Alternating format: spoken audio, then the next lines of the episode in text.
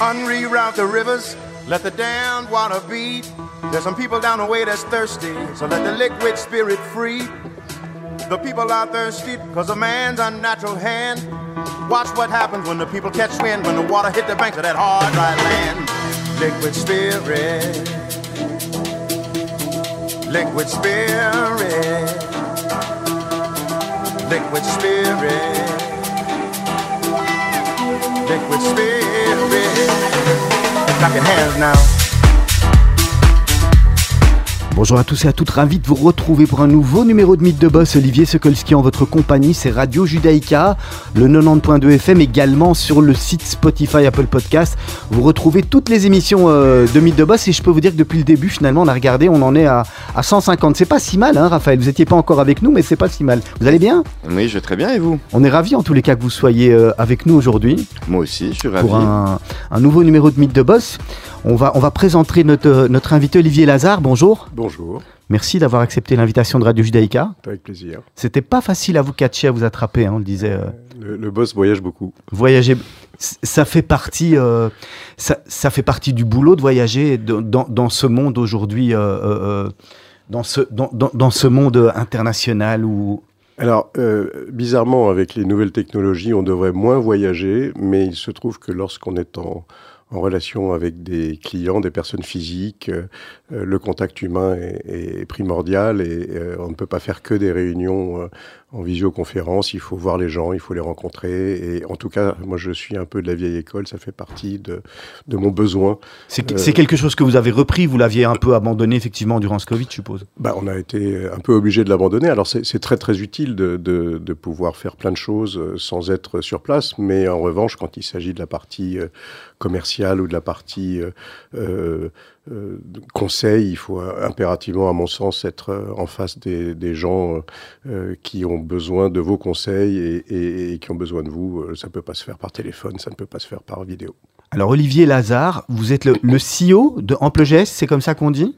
Je suis le titre officiel, c'est directeur général d'Ample Geste International. D'accord. Alors, euh, je vais peut-être vous demander, avant de vous présenter vous, de nous expliquer ce qu'est Ample Geste en quelques mots, parce qu'on reviendra bien entendu euh, très longuement là-dessus un, peu plus tard. Hein. Ample Geste a trois métiers. C'est une société de gestion, euh, initialement son ADN de personnes physiques. Donc, nous gérons sous mandat l'argent de de, personnes qui nous confient euh, leur euh, avenir financier au niveau de leurs économies. Nous avons un second métier, c'est l'asset management, c'est-à-dire que nous gérons des fonds d'investissement, euh, principalement de sociétés cotées, ou voire même exclusivement de sociétés cotées. donc ça, c'est l'asset management. Nous avons une vingtaine de fonds. Et le troisième métier, c'est le family office.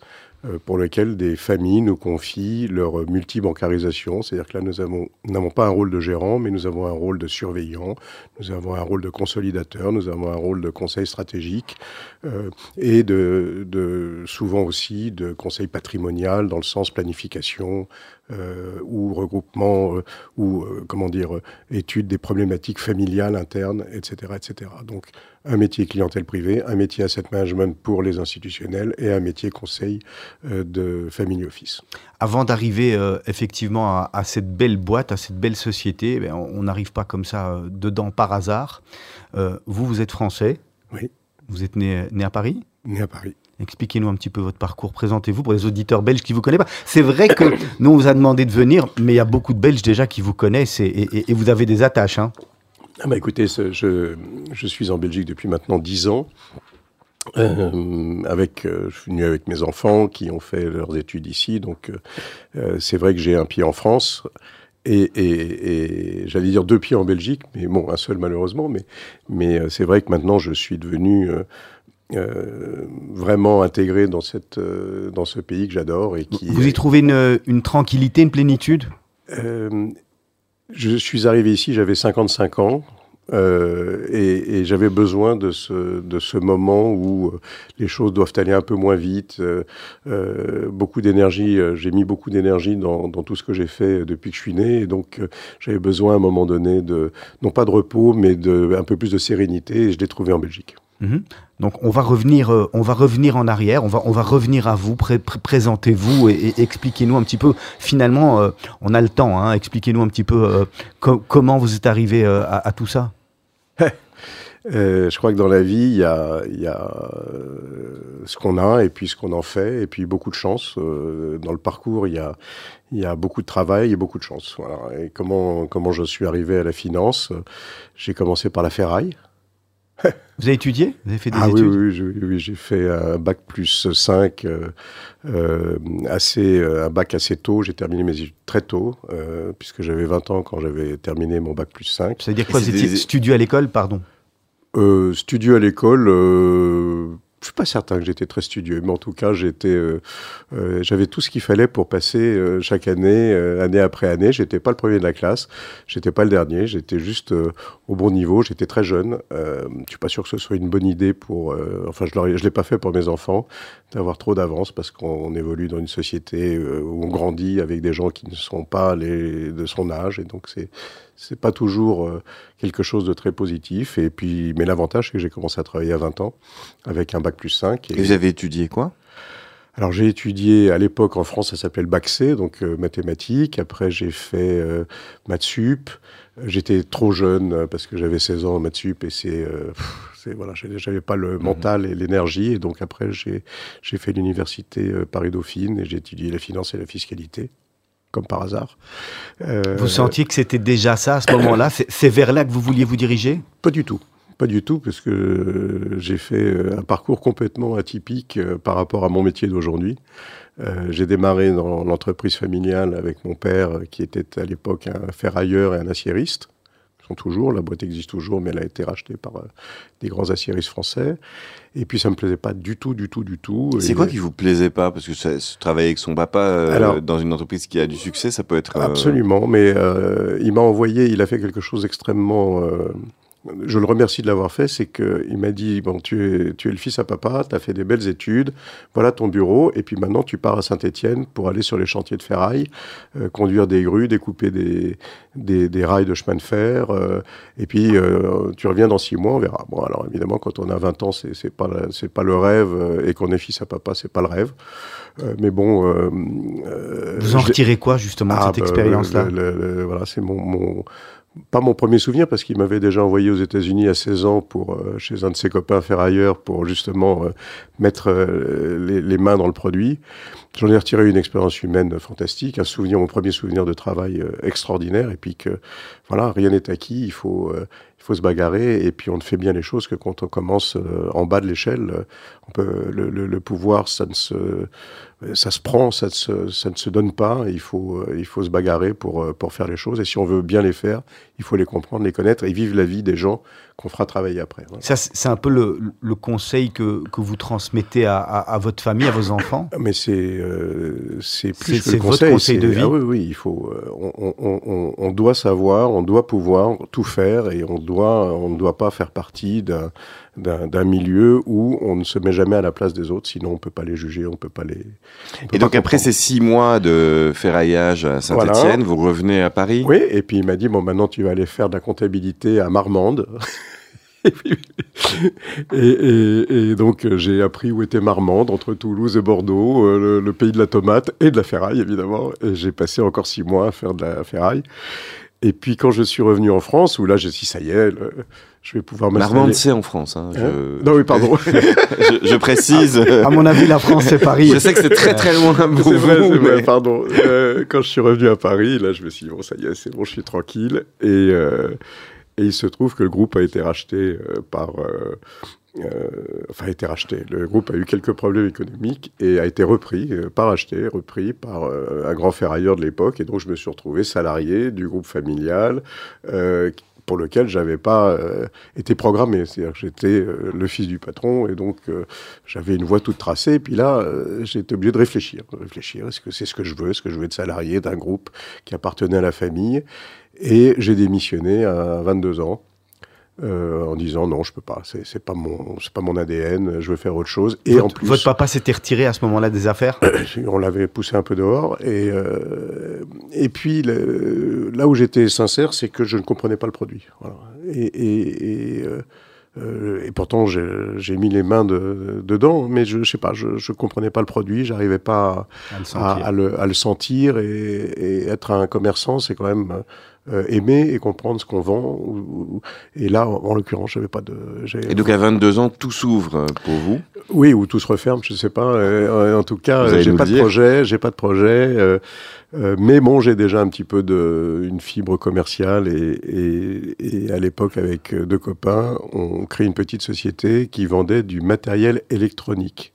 Alors j'ai malheureusement 64 ans, donc quand j'ai 22 ans, c'est il y a 42 ans, et il y a 42 ans, le matériel électronique, c'est un truc assez drôle, c'est-à-dire c'est rien. Ce sont des téléphones euh, sans fil de maison, mmh. euh, où on, explique aux gens que sans fil, on peut appeler le bout du monde.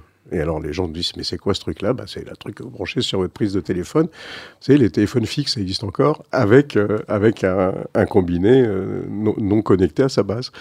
Et j'ai commencé à vendre quelques-uns de ces appareils, des répondeurs téléphoniques. Euh, à avec les cassettes, avec les petites cassettes. et puis la petite télécommande qu'on bipait dans le téléphone pour avoir accès à ces messages de l'extérieur et que je venais d'ailleurs acheter en Belgique ramener dans le coffre de la voiture. Enfin, c'était euh, voilà, c'était marrant, c'était le terrain, c'était rigolo. On mettait des petites euh, publicités sous les essuie-glaces des voitures euh, dans Paris. Ah, et, vous vendiez quasiment ça au porte-à-porte? Ben, On n'avait pas de bureau, on n'avait pas de stockage. on en achetait 50, on les vendait les 50, on en rachetait 100, on vendait les 100. C'était voilà, ma première expérience de, de commerce et d'entreprise. Et puis, euh, bon, c'était euh, sympathique, mais euh, assez limité. Puis mes, mes, mes copains ont décidé de faire de la hi-fi à l'époque, ça s'appelait comme ah ça. Hein. donc, ils ont monté une boîte d'installation dans les dans les collectivités, les entreprises et chez les particuliers fortunés de grosses installations hi-fi. Mmh. et moi, ça m'amusait pas non plus. Donc, donc je suis, je les ai quittés. Et, euh, et euh, je me suis retrouvé de nouveau sans idée euh, ou sans, sans emploi. Et je suis parti aux États-Unis et j'ai trouvé une, une idée là-bas qui n'existait pas en France. Euh, c'est toujours ça, on va chercher le Graal là-bas pour essayer de le ramener en fait. Non, je, ça aurait pu être n'importe où. Il se trouve que, que j'ai été voir un, copain qui habitait à New York et puis euh, sur place, bah, j'ai regardé les journaux, j'ai regardé les trucs, j'ai regardé les pubs des, de, ces, de ces magazines euh, où vous avez plein de petites pubs de, huitièmes de page. Puis je regardais qu'est-ce que c'était. Alors à l'époque, ce journal, ça s'appelait Popular Mechanics, ça n'existe plus malheureusement. Et puis j'ai trouvé une idée qui n'existait pas en France et qui tombait assez bien. On est en 82, 83 et euh, les magasins Leclerc commencent à faire du discount sur l'essence. Et il y a à l'époque 40 000 stations-service en France, euh, donc qui commencent à craindre pour leur marge, beaucoup d'indépendants. Et j'ai donc, non pas importé, mais fabriqué une machine pour gonfler les pneus. Alors c'est très atypique, hein, pour gonfler les pneus avec un monnayeur. Et donc pour payer pour gonfler ces pneus. C'est une machine qui existe encore aujourd'hui alors, euh, en France, je crois que c'est plus totalement autorisé parce que c'est un problème de sécurité. C'est-à-dire que les, pneus font partie de la sécurité, donc payer pour la sécurité. Euh, je ne suis pas certain qu'il y en ait encore beaucoup, mais les stations-service sont devenues en France, euh, on est passé. Alors, j'étais très très visionnaire parce que j'avais compris qu'ils ils auraient un problème de revenus. On est passé de 40 000 stations à 15 ou 18 000 en France maintenant, donc la moitié a disparu. Je pense que même avec ma machine, ils auraient quand même disparu, mais en tout cas, je proposais un revenu complémentaire. ça a pas mal marché parce que j'en ai vendu euh, plusieurs milliers. Euh, et ce qui était assez drôle, c'est que là encore, les mains dans le cambouis, j'ai fait fabriquer la machine que j'ai dessinée, euh, j'ai trouvé les pièces. pourtant, vous n'aviez pas la formation pour la fabrique. Vous, aviez étudié mathématiques et, Dauphine, c'est le business. Mathsup, Mathsup c'est physique et physique, chimie et mathématiques. Non, mais je suis un manuel, donc j'ai dessiné, j'ai la, formation à l'époque, euh, il y a 40 ans, c'était quand même. Euh, moi, j'ai fait du dessin industriel quand, j'étais euh, quand jeune. Enfin, c'était des choses qui, Vous étiez vraiment en contact avec le terrain, la vie. Plus, c'est beaucoup moins intellectuel qu'aujourd'hui. Euh, et donc, j'avais cette fibre manuelle. J'ai fait cette machine. J'ai trouvé des fournisseurs. J'en ai trouvé un qui fabriquait. J'en ai trouvé un qui livrait. toujours pareil, hein, très très soft. Pas de bureau, pas de. Et puis, ma, et puis ma voiture, ma machine dans le coffre, un copain. Et puis on allait faire les salons. Et puis j'en ai vendu. Et ça s'est bien, c'est bien passé. Puis un jour, j'ai voir le numéro un du secteur de l'aspirateur euh, à pièces parce que je voulais me développer. Et, euh, et puis j'ai vu sa, sa, très grande réussite où le, mec était adorable, mais il avait un petit entrepôt à Levallois, le numéro un du secteur, un petit entrepôt à Levallois. Euh, et j'ai dit, oh non, non, mais je veux pas être numéro un du secteur et, et, et, finir ma vie comme ça. Et s'apercevoir que c'était un petit secteur. et que voilà, c'était un petit secteur. Euh, et finalement, mon idée qui était de dire, il faut faire euh, trouver des revenus complémentaires. On peut pas travailler dans un secteur où on sait que la moitié des, la moitié de vos clients va disparaître euh, dans les 10 ans. C'est une force parce que le fait de se dire qu'on a quand même une société, une boîte qui marchait, parce que vous vendiez des trucs, et puis être, avoir cette vision de se dire, mais finalement, dans, dans 15 ans, dans 10 ans, en avant, il faut savoir le faire, se dire, OK, je vais arrêter parce que je pense que plus tard, ça sera pas bon. Et, et donc, du coup, on doit recommencer à zéro. On, est reparti sur un nouveau projet. Alors, je ne sais pas si c'est euh, une force ou une folie. Euh, parce que c'est cette espèce de liberté que je m'étais donnée, euh, alors que j'avais pas j'avais pas un radis. Hein. Je, oui, ma boîte gagnait bien sa vie, enfin je gagnais bien ma vie, mais j'avais pas d'économie, plutôt des dettes à l'époque. Et, euh, et euh, donc je ne construisais pas, mais pas de famille, pas de pas d'enfants, pas de donc euh, rien à perdre. Une, énorme liberté, rien à perdre, tout à gagner. Et, et, donc c'est peut-être une, une, force, c'est peut-être une folie, je sais pas, mais enfin en tout Ça cas. vous a pas trop mal réussi? Oui, mais après, je vous l'ai dit, hein, la, vie, c'est aussi une question de chance et d'opportunité et, de savoir les saisir. Euh, voilà, et tout le monde a des, à un moment donné des, opportunités. Des gens les saisissent, des gens les saisissent pas. Euh, j'ai loupé plein de choses dans ma vie, euh, d'opportunités, et puis j'en ai pris d'autres. Et puis Il se passe quoi après ça? Alors après ça, donc, donc quoi, là vous vendez? Non, non, non, non, personne ne peut acheter ce truc-là. Euh, donc, je vends les dernières machines qui, de mon garage. Et, euh, et, là aussi, voilà, j'ai un de mes copains qui, on est en 86, euh, qui travaille euh, à la Bourse de Paris, euh, qui a mon âge. c'est là, que ça commence. Voilà, il a 10 jours, de, il a 10 jours de, de, plus que moi, et il roule en Ferrari, et oh, je dis merde, comment il fait? Et puis je, il m'explique ce qu'il fait, alors c'est un peu technique, il fait de l'arbitrage entre bons de souscription, obligations convertibles. Mais ça, vous comprenez tout ça, vous l'avez étudié. Finalement, en fait, vous revenez à vos premières amours. Voilà, et, et, et puis je, je, regarde, et je dis, mais alors montre-moi comment tu fais, et il fait, et puis il faisait tout à l'époque, il faut se remettre encore une fois à l'époque, la calculatrice, c'est quelque chose qui n'existe quasiment pas. L'ordinateur personnel n'existe pas. Euh, et euh, celui qui faisait de la bourse va physiquement à la bourse euh, et il a à son bureau un écran avec le cours de bourse d'une valeur. Et à chaque fois qu'il veut une nouvelle valeur, il faut qu'il retape le cours de bourse. Il n'y a pas de tableau, il n'y a pas de... très peu de gens utilisent Excel, qui à l'époque n'existe pas. Euh, et donc on est avant le, Big Bang de 87 là. Alors on est juste avant et je regarde comment il fait et je trouve que son travail est extrêmement répétitif, extrêmement laborieux et je dis mais je vais te faire un, un, programme.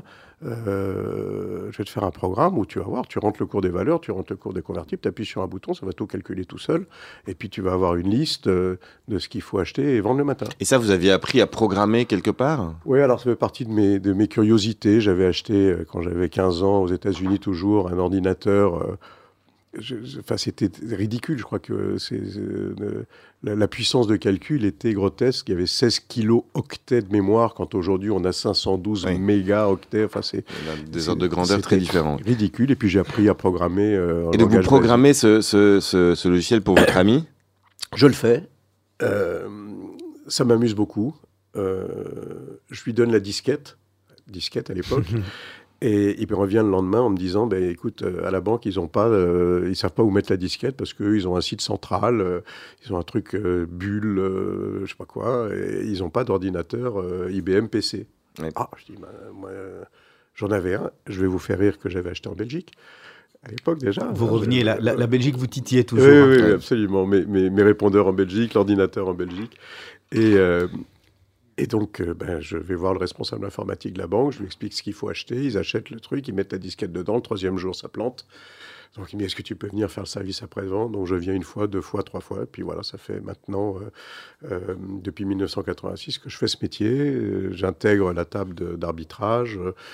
ça m'amuse beaucoup. Je règle mon logiciel tout en faisant, tout en apprenant la bourse. Et puis, comme je sais compter assez vite, il me confie quelques missions sur les options, les futurs et tous les nouveaux produits qui arrivent à l'époque sur le marché. Et puis, le crack de 87 là, c'est quand même assez. Euh, j'apprends que le marché a deux sens, la hausse et la baisse. Et la baisse, ça fait très et mal. La baisse, elle va toujours plus vite. Hein, c'est la loi de Newton. L'attraction terrestre fait que ça baisse toujours beaucoup plus vite que ça ne monte. Euh, et la peur empêche d'acheter, donc, euh, mais elle pousse à vendre. Et donc, il y a beaucoup plus de facilité quand on a peur à se débarrasser de. de des vraies opportunités, finalement. Oui, mais ça, je comprends ça plus tard. Euh, là, j'ai les mains dans le, dans le rouage et, euh, je fais comme tout le monde, je, perds des sous que... Euh, alors à l'époque, j'avais aussi appris assez vite le levier, donc miser de l'argent qu'on n'a pas, et donc j'ai assez vite compris comment on faisait des dettes. Mhm. Et qui est aussi une opportunité, un moteur pour la suite. Et, donc la banque perd beaucoup d'argent, décide de licencier la, une partie des salariés de la table d'arbitrage, et je me retrouve le 1er janvier 88 sans emploi. Et, euh, et là, je me dis, bon, j'aime bien ce métier quand même, mais aller retrouver un métier euh, dans, dans, la gestion euh, de salle de marché après le crack de 87, c'est impossible. Ça embauchait pas beaucoup à l'époque Non, non, pas beaucoup. Et, je, un copain de, de ma sœur directeur général d'une banque, euh, je vais le voir, je dis est-ce que je peux faire un stage dans ta banque euh, Parce que j'aime beaucoup ça, voilà, mais je sais rien faire. Euh, voilà. Et je suis rentré comme stagiaire en juin 88 dans une petite banque à Paris. qui s'appelait comment? là, Qui s'appelait la banque Audier, Bingener et Courvoisier, OBC. Et j'y ai passé sept ans magnifiques. Et j'ai tout appris là-bas. Alors Olivier Lazare, on va marquer une première pause musicale. On vous avait demandé de présélectionner deux morceaux.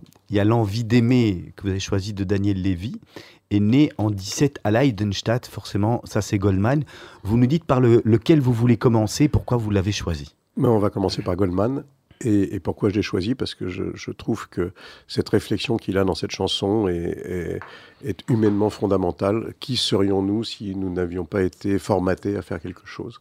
Et, et c'est un peu l'histoire de ma vie, puisque j'ai passé ma vie à sortir des formats. On va se retrouver tout de suite.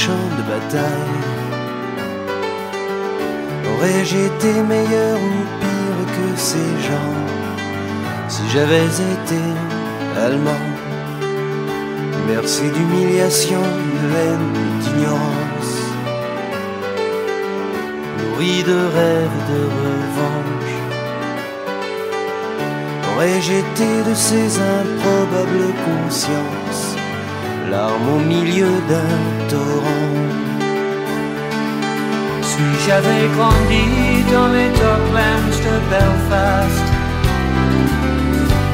soldat d'une foi, d'une caste, aurais-je la force envers et contre les nains de trahir tant d'une main?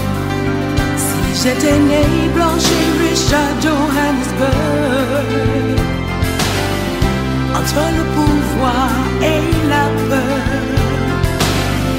Oh et j'entends de ces cris portés par le vent Rien ne sera comme avant.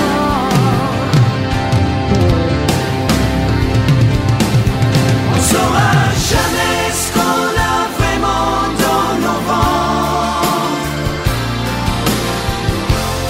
made.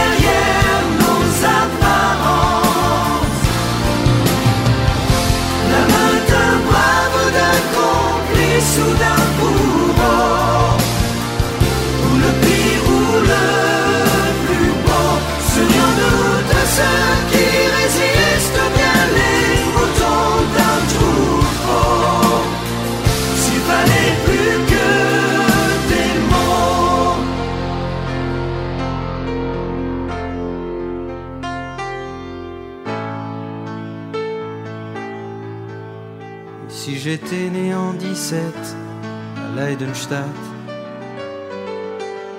sur les ruines d'un champ de bataille, aurais-je été meilleur ou pire que ces gens? Si j'avais été allemand? Et qu'on nous épargne toi et moi si possible très longtemps.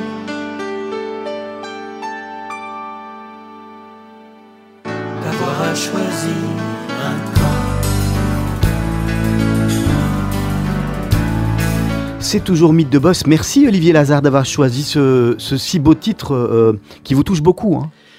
C'est un peu, euh, alors je ne vais pas dire l'histoire de ma vie, mais je pense que savoir faire la part des choses entre ce qu'on reçoit, ce qu'on est, là où on est, et, choisir ses chemins de vie, c'est extrêmement important. Et c'est un titre qui m'a, enfin c'est une des paroles qui m'ont toujours interpellé. Qui Elle vous accompagne finalement. Et ça m'accompagne puisque euh, jusqu'à 1988 et mes, mes 30 ans, je n'ai jamais été euh, satisfait de ce que j'avais ou de ce que je faisais. Voilà. Euh, alors la vie m'a poussé à changer, mais j'ai changé aussi moi-même. Et donc ce titre euh, où finalement on subit quelque chose et on s'interroge de ce qu'on aurait fait si on avait dû subir cette chose-là, ben, c'est finalement une petite partie de ma vie, mais ça m'a toujours touché. Touché, absolument. On va revenir sur votre parcours. On s'était arrêté avec la, le crash, hein, le, fameux, le fameux crash de 87. Exactement. Et la banque euh, qui vous engage? La banque qui m'engage comme stagiaire et euh, qui m'a donc tout appris pendant euh, les sept années où j'y suis resté, où j'ai fait un parcours. je me suis énormément amusé. C'est là, c'est le premier métier, le premier truc où vous vous sentez physiquement et mentalement bien, en phase avec vous-même? Sept ans. Donc, euh, pour un impatient, 7 ans, c'est rien dans une vie, mais c'est. Et vous faites quoi dans cette banque? Ben, Je démarre euh, assez vite euh, à assister un gérant de patrimoine et de clients privés. Et puis, euh, bon, j'ai un petit peu d'expérience, euh, j'ai un petit peu de gouaille. Je, je, je, non pas je m'impose, mais enfin, on me confie un portefeuille des clients privés, ça se passe bien, et puis je, développe assez vite, et je me sens à l'aise assez vite, et puis je, fais. Euh, ça, c'est aussi peut-être un conseil que je donne toujours à mes enfants et à d'autres. je, bouge tous les trous, je fais toutes les choses que les gens ne veulent pas faire, ne savent pas faire, ne peuvent pas faire. Et, donc, comme j'ai horreur de ne rien faire, eh bien, j'ai pris euh, pour la banque tout ce qui était les, interventions sur les futurs, les clients spéculatifs, euh, tout ce qui était bizarre et, nouveau. Eh c'est moi qui m'en occupais. Et puis petit à petit, ben, vous faites euh, votre place, votre trou. et, ça s'est vraiment super bien passé. J'ai appris énormément de choses. Et, vous trouvez votre équilibre à ce moment-là? Parce que vous venez quand même d'un parcours très entrepreneurial. Vous inventez des machines que vous vendez. Et là, vous vous retrouvez avec des clients privés qui ont l'image d'être un peu plus, euh, on va dire, euh, calme. Il y, a certaines choses de ma vie, effectivement, que je ne peux pas oublier. Et donc, euh, après une grande journée de travail, je, le soir, je vais chez un copain qui fait des hedge funds et je vais faire de la programmation pour essayer de trouver des systèmes trading voilà, donc les journées sont longues, mais c'est comme ça que vous vous défoulez. Oui, je sais ça un petit peu. Les journées sont longues. On fait un, super logiciel qui évidemment marche très bien, mais en revanche ses résultats sont extrêmement mauvais. Euh, mais parce que moi je ne fais que programmer les choses qu'on me demande de faire et, puis ça marche pas du tout. Mais ça me met le pied à l'étrier euh, sur les hedge funds et ce sera important dans la suite de ma carrière puisqu'en 94 je demande à être actionnaire de, la banque, on me dit c'est pas possible euh, parce que alors qui venait d'être acheté par ABN Amro. Encore une fois, on repart du côté de, l'est de la France, de la Belgique et de la Hollande et, et euh, il fallait être directeur à la direction générale. Je n'étais que directeur de la gestion et donc euh, je n'avais pas accès au capital. Et là, je me dis, c'est plus possible. C'est une frustration. je m'en vais. Non, et puis c'est, c'est euh, je sais pas, j'avais l'impression de, de de donner plus que le meilleur de moi-même, ce que je faisais d'ailleurs. Et vous trouvez que c'est une injustice plus qu'une frustration? Non, c'était. Euh, je comprends. Hein. Moi, je, quand c'est pas possible, je comprenais tout à fait leur attitude, mais je me suis dit bon, je, ne peux pas rester moi comme ça, donc j'aurais mis dans la balance du voilà, bah, si vous me donnez pas ça, je comprends, mais je vais partir. Mais non, tu partiras jamais. Mais si, je vais partir. Mais non, mais si, je suis parti. On, gagne bien sa vie quand on a ce poste-là, à, ce moment-là. De... Parce que c'est ça aussi dans votre balance à vous, c'est vous dire, je pars et je vais repartir à zéro ou je risque de me retrouver. Euh, non, non, mais alors j'étais. Vous saviez ce que vous alliez faire très bien ma vie, mais j'étais toujours négatif parce que, le, comment dire, le, la cicatrice de 1987 n'était pas. Euh, euh, close. Refermé. Et, et, suturé. Et donc j'avais toujours des dettes. Euh, euh, mais bon, je, je, vivais, je gagnais bien ma vie. J'étais un, bourgeois aisé et tranquille. J'avais pas encore la Ferrari. Et, et d'ailleurs, mon copain n'avait plus la Ferrari. Il avait revendu, j'allais vous demander la question. Il n'avait plus la Ferrari non plus.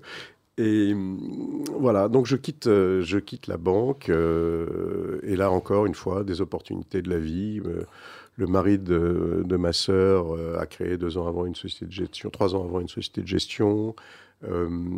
c'est familial. Il me dit pourquoi est-ce que tu veux monter ta boîte? Viens avec nous. c'est voilà, c'est une toute petite boîte à l'époque. Et puis et je rejoins donc l'entreprise quasiment familiale euh, en 1994. Et puis cette entreprise, euh, sous son influx, sous le mien, euh, s'est pas mal développée. on est devenu numéro un des fonds de hedge fund, de la clientèle privée, donc mon ADN, de la gestion traditionnelle, mon second ADN. et voilà, on a, là, cette fois-ci, je me suis amusé, mais en tant qu'entrepreneur, puisqu'il y avait, au-delà de la gestion euh, des clients et des marchés. Là, là vous n'êtes plus comme, comme employé ou vous êtes toujours, vous prenez un peu départ euh Je suis président de la société de gestion, je suis actionnaire. Euh. À ce moment-là, déjà?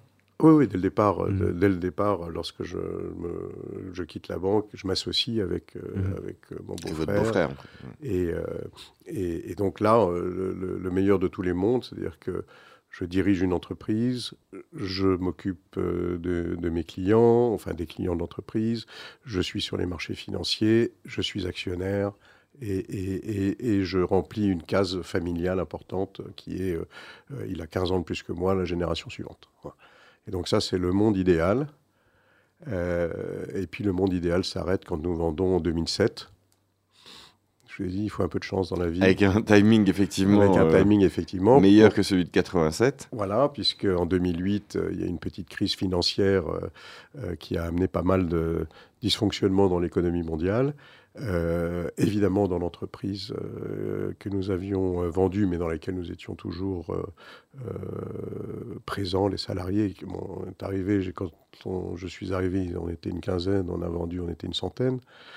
Euh, ça aussi, ça fait partie du, grand plaisir d'entreprendre, c'est de, voir l'entreprise grossir, grandir, d'embaucher des gens, de, s'adjoindre des compétences, de, créer un, écosystème. Euh, voilà, c'est ça le plaisir d'entreprendre. C'est aussi un des, défauts de l'entreprise, c'est que vous devez vous intéresser à la vie de, dizaines et de centaines de personnes, euh, alors que quand vous êtes salarié, vous vous intéressez à vous avant tout. et donc je suis resté quelques années euh, euh, après l'opération financière euh, dans cette entreprise qui n'était plus tout à fait la même chose, qui était dirigée par, par des gens pour lesquels je n'avais pas obligatoirement la même vision stratégique. Et donc je décide de partir en 2000. En étant, en étant tranquille déjà, j'allais dire financièrement, en sachant déjà que il y a, y, a moins, y, a moins cette, euh, y a moins cette pression, il y a, y a, moins ce stress à ce moment-là? Alors, la vie est assez bien faite, puisque quand le stress financier euh, euh, m'a quitté, j'ai eu le stress de mes enfants qui sont arrivés. D'accord. donc j'ai remplacé. Comme si c'était fait exprès ah finalement. voilà, donc je crois qu'on a toujours des, des, des, objectifs, des besoins, des responsabilités. j'ai passé les, les, 40 premières années de ma vie à être endetté. et, puis, et puis quand quand ça allait mieux financièrement, bah, j'ai mes enfants qui sont arrivés, donc tout d'un coup, une autre, euh, un autre devoir, euh, une autre, un autre objectif. Et, donc en 2012, vous, vous, quittez. Euh, Alors non, mon épouse, mon épouse m'interdit d'arrêter de travailler. Ah, vous interdit Interdit. Elle, voulait, voulait pas vous avoir à la maison. Exactement. Elle m'a dit non, non, non, déjà 3 heures avec toi, c'est difficile par jour, alors, alors 12 heures, c'est pas possible. Non, je, je, plaisante, mais à peine. Et elle me dit non, non, il faut que tu, il faut que tu continues, tu peux pas t'arrêter, tu, tu, tu es une machine, il faut l'alimenter. Et, et, et il se trouve que, encore une fois, les hasards de la vie font qu'un déjeuner euh, avec euh, un de mes camarades euh, boursiers de l'époque, il me dit Je viens de monter ma boîte, c'est tout petit, au lieu de t'emmerder tout seul, viens avec nous, machin. Et on recommence, et c'est l'histoire en geste qui, est, qui a été créée en 2011 et que je rejoins en 2012. Et alors, qu'est-ce qu'ils font en 2011 et qu'est-ce que vous faites alors maintenant? Ah ben, en 2011, c'est cette personne euh, qui, fait, euh, qui a 200 millions d'euros de gestion d'actifs de clients privés, que des clients privés gérés sous mandat.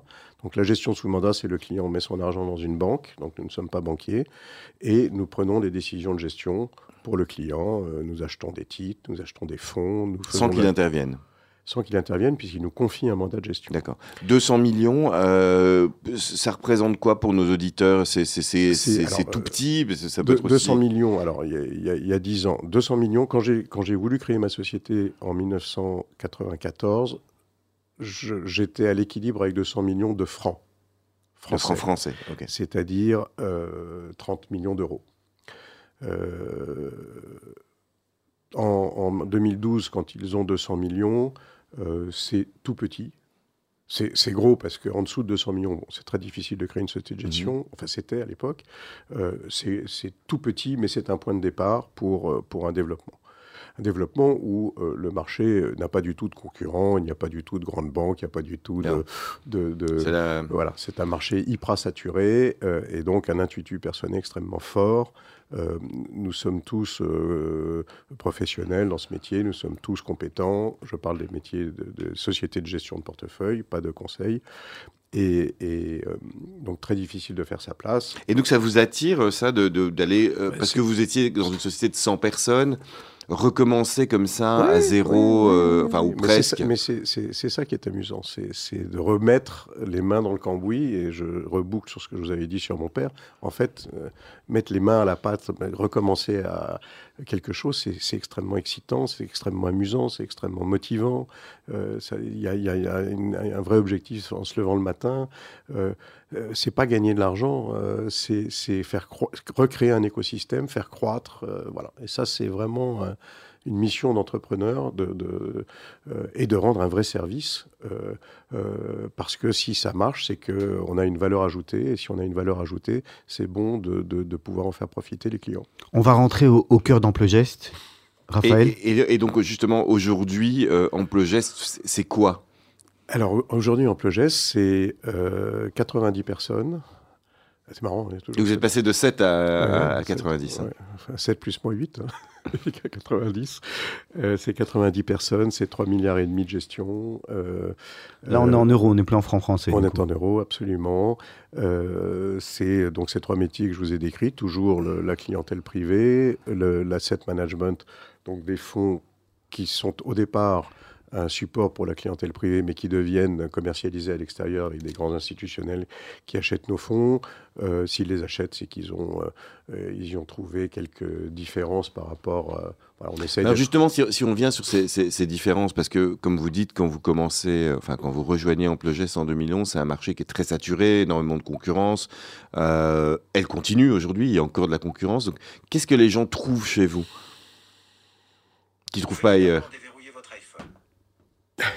Qu'est-ce que les gens trouvent euh, C'est la vraie bonne question. C'est quand on fait de la communication, quand on fait un site internet euh, sur Amplogest, on se dit quelle est notre différence?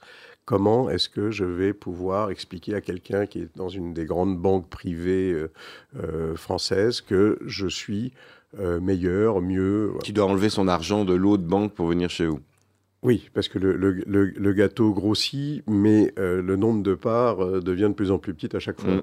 Euh, eh bien, c'est bon, c'est la réputation, la renommée, le sérieux, peut-être le charisme des, des intervenants. voilà, et je crois que moi, j'ai cette chance depuis 1988 d'avoir des clients privés. Ils sont comme moi, ils ont vieilli, mais ils sont toujours là. Et ils vous suivent? Ils m'ont toujours suivi. Donc ça veut dire qu'ils euh, sont attachés à vous, là? Oui, ou ils ont confiance, ou euh, je suis certainement pas, je n'ai pas été le meilleur gestionnaire du monde, mais en revanche, euh, je n'ai jamais trahi leur, leur demande, leur confiance, et j'ai toujours été honnête avec ce que je leur proposais, suggérais. Voilà. Et je crois que c'est ça, dans ces métiers-là, la gestion de, de, fortune, c'est un peu comme la médecine. Euh, vous avez un généraliste, euh, c'est pas obligatoirement le meilleur, mais c'est celui en qui vous avez confiance. Et, justement, on a, on a, parfois du mal avec la, compréhension de ce métier-là. Beaucoup imaginent qu'avoir un banquier privé, c'est d'avoir quelqu'un qui va faire croître votre portefeuille euh, de 25% par an et, qui va éviter les crises.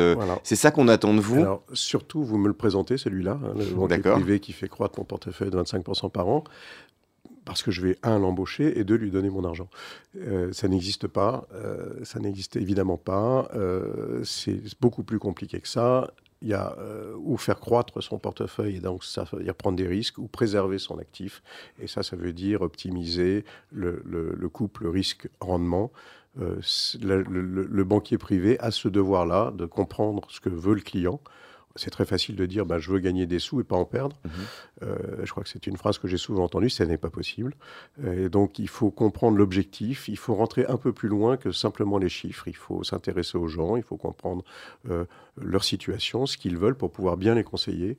Euh, euh, ça n'est pas qu'une performance à la fin de l'année euh, qu'on explique quand elle est mauvaise parce que les marchés ont été pas bons, parce que le Covid, parce que la guerre du Golfe, parce que la deuxième guerre du Golfe, parce que la crise pétrolière, parce que le machin. En, en, 40 ans de carrière, je sais pas, je crois qu'il doit y avoir une, une raison de perdre de l'argent tous les 3-4 ans et aussi une raison d'en gagner tous les 3-4 ans, puisqu'une fois que ça a baissé, comme ça remonte euh, plus ou moins vite, mais souvent, euh, c'est en fait euh, le, lendemain des crises que, que les, bons opportunistes arrivent à saisir, à faire des bonnes affaires. Voilà. Et, donc, et, ça, vous arrivez à convaincre vos clients de ça, justement, de, de ne pas vendre quand il y a une crise, d'acheter au contraire Vous trouvez que c'est votre métier ou, ou, finalement... Bah, c'est notre devoir à partir du moment où ils nous confient leur argent, ils nous confient leur santé, euh, euh, c'est leur devoir. C'est notre devoir, pardon. Euh, on a cette responsabilité de respecter le pourquoi nous sommes, nous avons été choisis. Donc un client qui, par exemple, au début de la crise du Covid, perd 20% sur son portefeuille en deux semaines, vous lui dites quoi quand il vous appelle et qu'il est... Euh, c'est la merde. D'accord, ça c'est votre réponse. et ça, euh, ça, le rassure euh, Ça ne le rassure pas. Non, on, essaie de comprendre qu'est-ce qui se passe après. Et quand il y a des crises comme celle-là qui, sont, qui, qui, qui n'existent pas dans l'histoire, on doit s'accrocher à la valeur des choses.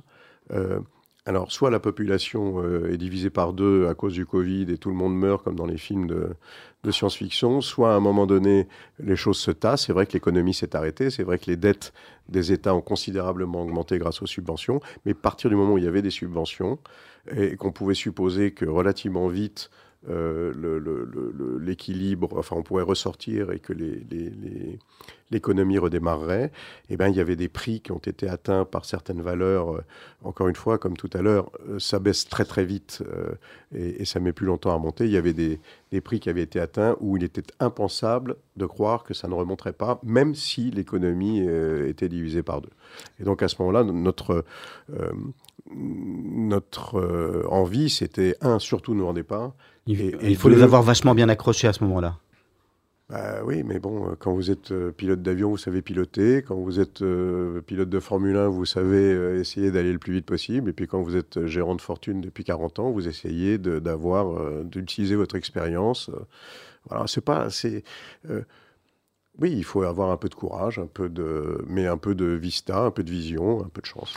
Alors, ce qui nous intéresse aussi, c'est que vous êtes dans un secteur qui est le secteur financier, qui a eu sa, sa période de gloire plusieurs fois, aujourd'hui qui est concurrencé par d'autres par d'autres secteurs comme la technologie, les médias, la santé. Aujourd'hui, quand vous engagez euh, des, euh, des, jeunes euh, diplômés, et vous avez dû en engager quelques-uns, puisque vous êtes passé quand même de, de, de 7 à 95, 10. 90, pardon. Qu'est-ce que vous dites à un jeune qui veut vous rejoindre? C'est quoi la promesse que vous lui faites quand, quand, il arrive? Ou, ou avant qu'il arrive d'ailleurs alors, il y a plusieurs choses aujourd'hui. Il y a quelque chose qui a considérablement changé depuis, depuis 30 ans. C'est c'est pas le confort au travail, mais c'est l'équilibre entre le travail, le confort, le loisir, les outils, euh, euh, l'ambiance, qui il y, a, il, y a, il y, a, 30 ans n'existait pas ou quasiment pas. On allait au boulot, euh, Comment ça va? Bah, Comme un lundi, euh, c'est horrible. C'est la phrase que je hais le plus au monde. Comment ça va? Comme un lundi. Bah, si tu n'es pas heureux de venir travailler, euh, Faut pas venir. Euh, change de métier, fais autre chose. s'il n'y a pas de plaisir, en, plus dans des métiers où on est très impliqué, s'il n'y a pas de plaisir à venir travailler, c'est une calamité pour le, pour le salarié qui n'a parfois pas le choix, mais, mais il faut quand même essayer toujours de trouver un bon équilibre. Et aujourd'hui, je crois que la société a changé à ce niveau-là. Euh, les, jeunes ont besoin, ils étudient l'entreprise dans laquelle euh, ils vont aller travailler, et donc on est en devoir de leur proposer quelque chose d'autre qu'un salaire à la fin du mois. Donc l'environnement de travail, l'ambiance, euh, le respect de, certaines nouvelles règles. Les normes écologiques aussi, c'est important aujourd'hui, ça fait partie du... Absolument. Nous avons rendu les voitures diesel pour avoir des voitures euh, électriques. Euh, euh, nous avons des prises à trottinette dans les bureaux pour mmh. voilà. bon. Le, monde on, a on est obligé de passer par là. Et on, vous voit sourire d'ailleurs. Vous, trouvez justement que c'est une obligation Vous le comprenez Vous trouvez que c'est une mauvaise passe J'ai pendant, le, pendant la période du Covid et, du, du, du, début du télétravail, donc j'ai fait partie du comité de réflexion sur euh, comment on organise le télétravail. Et euh, avec mes vieux réflexes euh, d'entrepreneur, d'ancien entrepreneur, moi j'ai dit j'ai deux règles et après on fait ce qu'on veut. C'est pas de télétravail le lundi, pas de télétravail le vendredi. C'est-à-dire que j'ai l'impression que j'avais l'impression que quand on euh, euh, donnait trop de possibilités aux gens, ils en abusaient. Et, en fait, c'est une connerie parce que je crois qu'à partir du moment où on embauche des gens responsables, et c'est, et c'est pour ça qu'on euh, on les choisit, c'est parce qu'on a l'impression qu'ils vont être efficaces et responsables. Il faut faire confiance aux gens, c'est quelque chose qui a beaucoup changé dans la, dans, dans la relation humaine.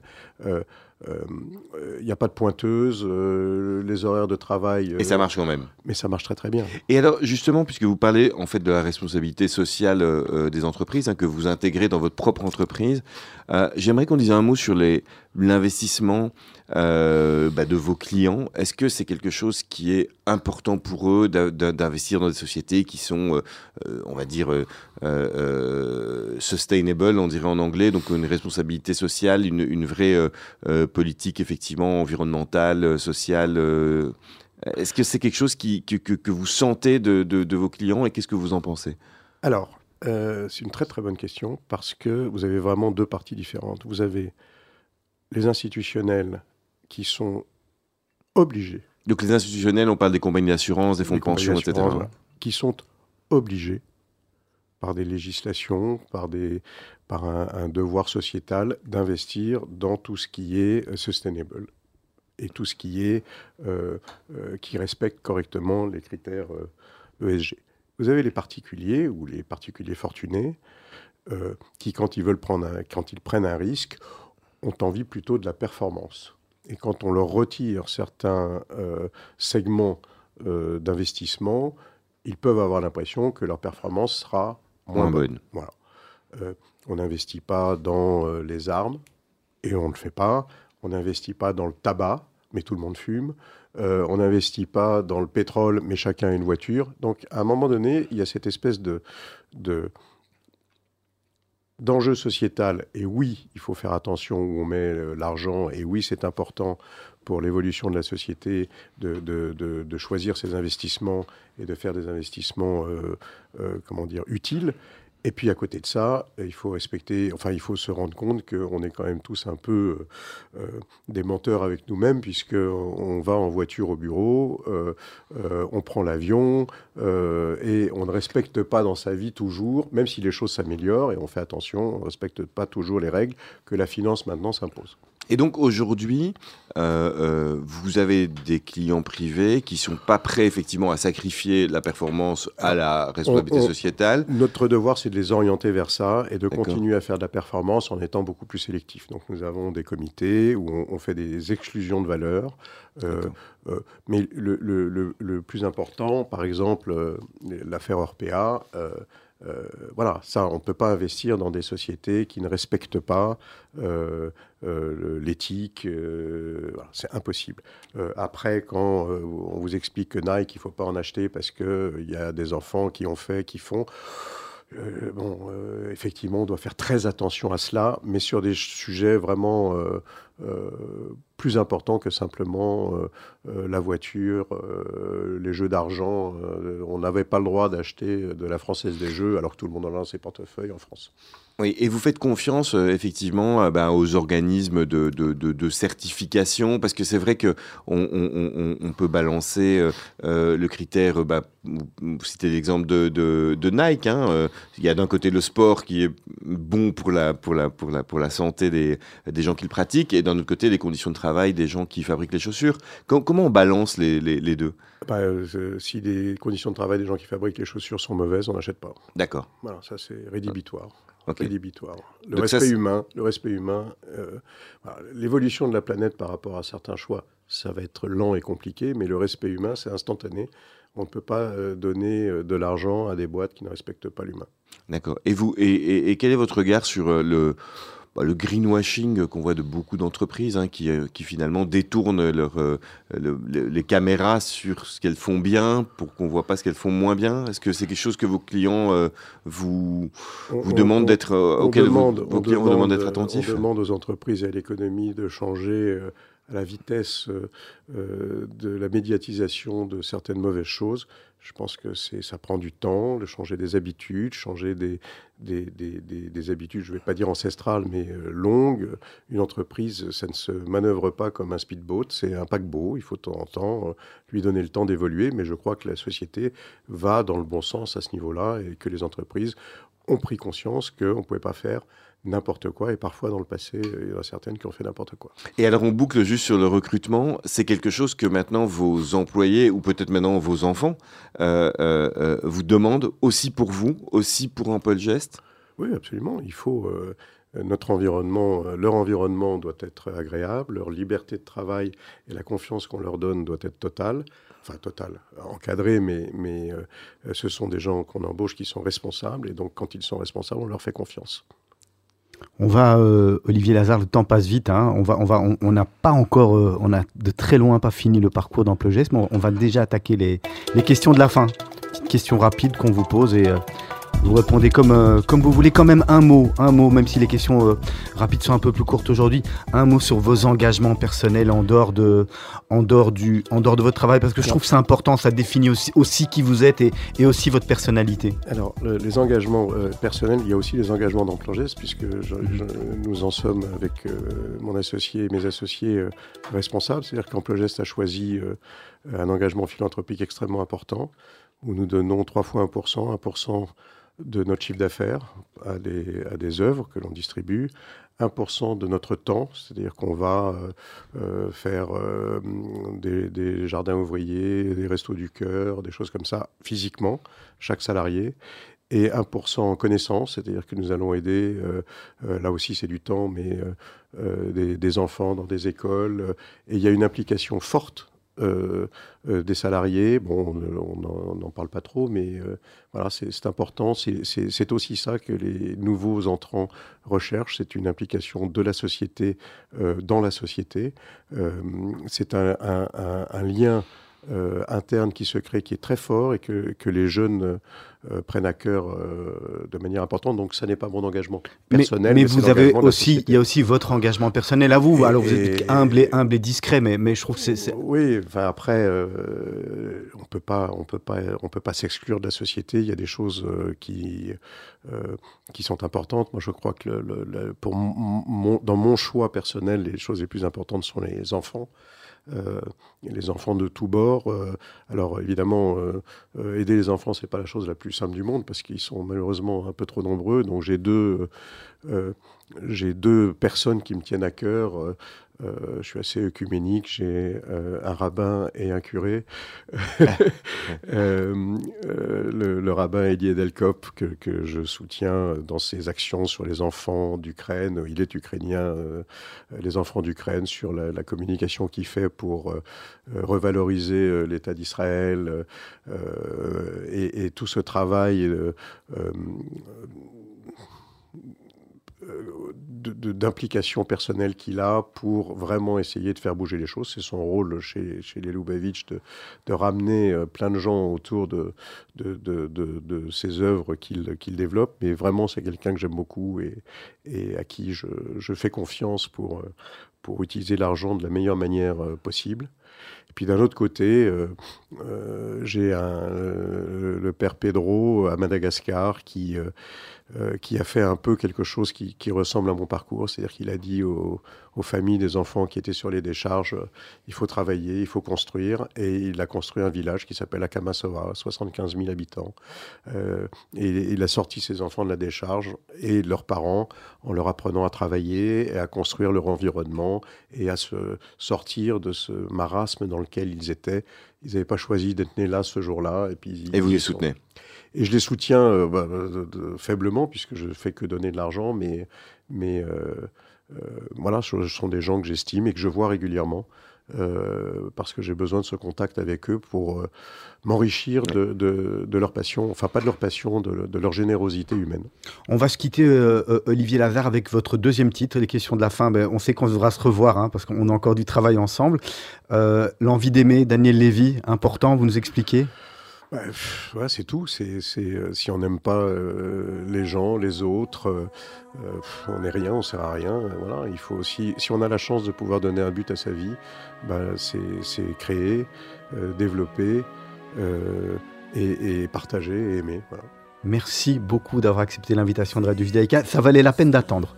Franchement, on, on, était vraiment ravis de vous recevoir. Vous nous avez donné euh, des frissons par moment en tous les cas. C'est très intéressant. Merci Raphaël Abou d'être venu. Euh, merci une fois. et merci Olivier Lazare pour votre parcours très inspirant qui, je pense, fera les délices de nos auditeurs. Merci à vous. D'ici quelques instants, vous allez retrouver le grand journal de la rédaction de Radio Judaïka et puis toutes les émissions qui suivent juste après, dès demain matin à partir de 7h la matinale de Lise Benkemoun et toute son équipe. Et nous, on vous retrouve pour un un nouveau numéro la semaine prochaine. Merci, à bientôt.